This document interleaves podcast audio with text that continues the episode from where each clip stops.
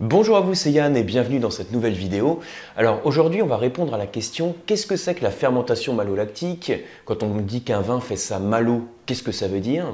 Surtout, qu'est-ce que ça apporte au vin et comment on peut la reconnaître en tant que dégustateur?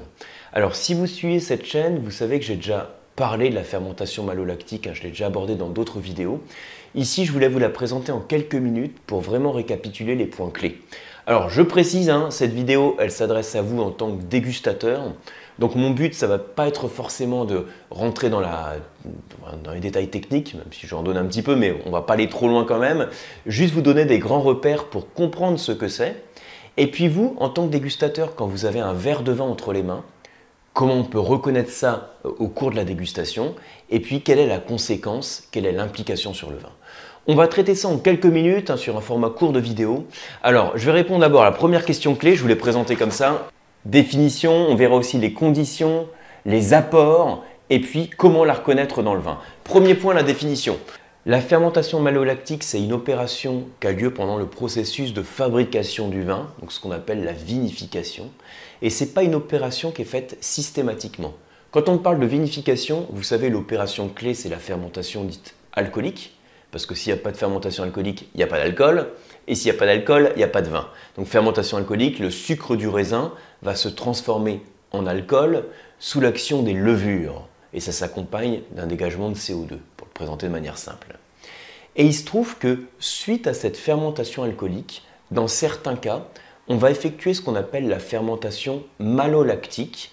Alors la définition, qu'est-ce que c'est? C'est la transformation de l'acide malique en acide lactique d'où le terme de malolactique, hein, l'acide malique en acide lactique. Et les agents de la fermentation malolactique, hein, ce qui permet la fermentation malolactique, ce sont les bactéries lactiques.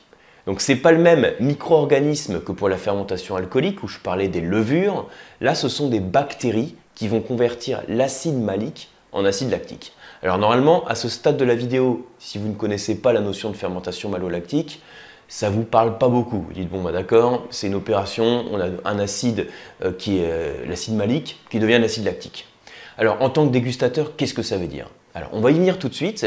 Avant toute chose, je voudrais vous parler un petit peu des conditions. Donc, je veux dire par là, dans quelles conditions elle peut arriver au cours du processus de vinification. Alors, elle peut arriver de manière spontanée. Il faut pour ça quelques conditions. Il faut déjà que la température du mou soit autour de 17-20 euh, degrés. Donc il faut des conditions de température idéales. Il faut un certain niveau d'acidité. Donc on parle ici de pH, un certain niveau de pH entre 3, 3, 4, peut-être 3, 5, 3, 6 à vérifier. Voilà, entre 3 et 3, 6 on va dire. Donc il faut un niveau de pH qui soit adapté, une température qui soit adaptée. Et puis, si on a des bactéries lactiques, elles vont spontanément convertir l'acide malique en acide lactique. Ça peut se faire quelques jours après la fermentation alcoolique, voire quelques semaines. Si ça ne se fait pas spontanément et qu'on souhaite faire une fermentation malolactique, alors on peut ensemencer le mou avec des bactéries lactiques pour favoriser justement donc la fermentation malolactique. Et vous voyez que tel que je vous le présente, ça veut dire que la fermentation malolactique, elle peut se faire spontanément ou pas, et que dans certains cas, le vigneron peut faire en sorte de la provoquer si elle ne se fait pas. Alors ça, c'était la petite partie un peu technique. Maintenant, on va voir sur des choses un peu plus, un peu plus pratiques. Sur quel type de vin on souhaite avoir une fermentation malolactique?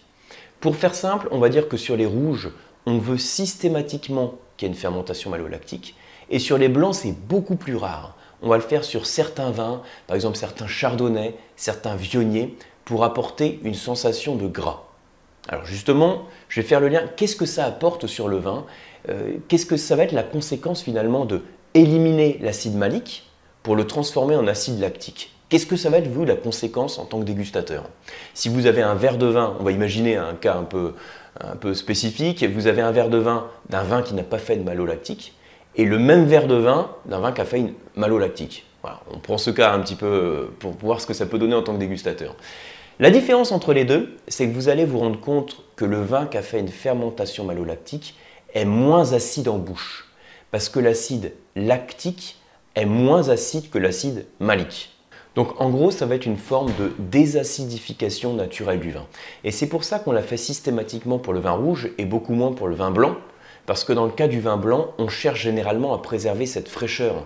L'acidité, ça apporte de la fraîcheur et c'est quelque chose qu'on peut rechercher dans le profil des vins blancs. Alors, autre, en plus, le fait que ça, cause une désacidification du vin, il faut savoir aussi que c'est une forme de stabilisation du vin. Alors, qu'est-ce que c'est qu'une stabilisation? Ça veut dire qu'il est moins vulnérable aux bactéries. Puisque l'acide malique, qui est vulnérable hein, aux bactéries lactiques, il, n'existe plus, puisqu'on l'a converti en acide lactique. Du coup, le vin est plus stable. Donc, deux apports déjà, ça désacidifie le vin et c'est une stabilisation microbiologique du vin. Voilà, c'est une petite vidéo un peu technique, je fais en sorte de vous la présenter de manière simple. Mais voilà, si vous avez ces quelques repères en tête, ce sera déjà une très bonne chose.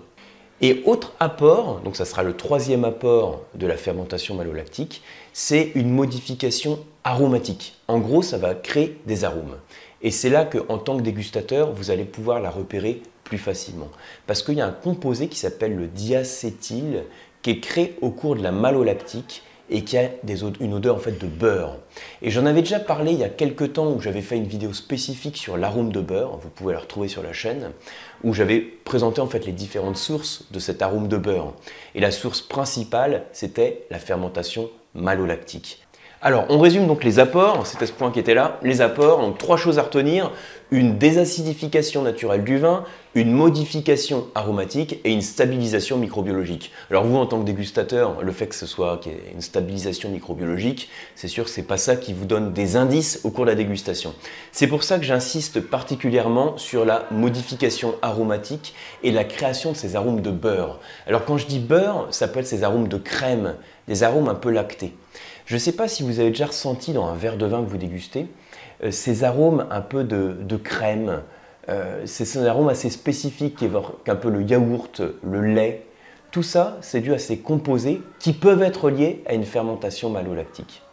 Si je compare par exemple deux chardonnays, un chardonnay qui a fait sa malo et l'autre qui n'a pas fait sa malo, le chardonnay qui a fait sa malo, on va souvent dire en tant que dégustateur qu'on perçoit plus de rondeur et des notes de crème ou de beurre. Alors plus de rondeur, ça veut dire quoi? En fait, la rondeur, elle est accentuée par le déficit d'acidité. Si vous avez suivi ce que j'ai dit tout à l'heure, j'ai dit qu'il y a moins d'acidité, ça diminue la sensation d'acidité, et le fait qu'il y ait moins d'acidité, ça fait ressortir le gras. Donc voilà pour cette vidéo. Alors c'est un peu technique, hein. je sais qu'il y a quelques points un petit peu techniques, mais en quelques minutes, je vous ai donné les grandes lignes à avoir en tête, en tout cas en tant que dégustateur. Et moi, ce que je vous recommande, c'est vraiment de faire un atelier pratique. Hein. je vous ai donné l'exemple du chardonnay parce que c'est ce que je fais aussi en pratique hein, sur des dégustations. Je propose un chardonnay de Bourgogne dans sa jeunesse, plein de fraîcheur avec quelques notes variétales, donc les, les arômes apportés par le cépage. Et puis, sur le même millésime, sur un chardonnay également, alors de la même zone viticole, et vous allez comparer avec un vin qui a fait une malolactique. Et vous allez en général hein, constater euh, cette euh, rondeur euh, un petit peu supplémentaire et ces arômes spécifiques qui sont créés par la malolactique. Voilà, en tout cas, merci pour votre attention. J'espère que vous avez appris des choses sur cette vidéo qui était certes un petit peu technique, mais je l'ai présentée encore une fois à l'usage du dégustateur.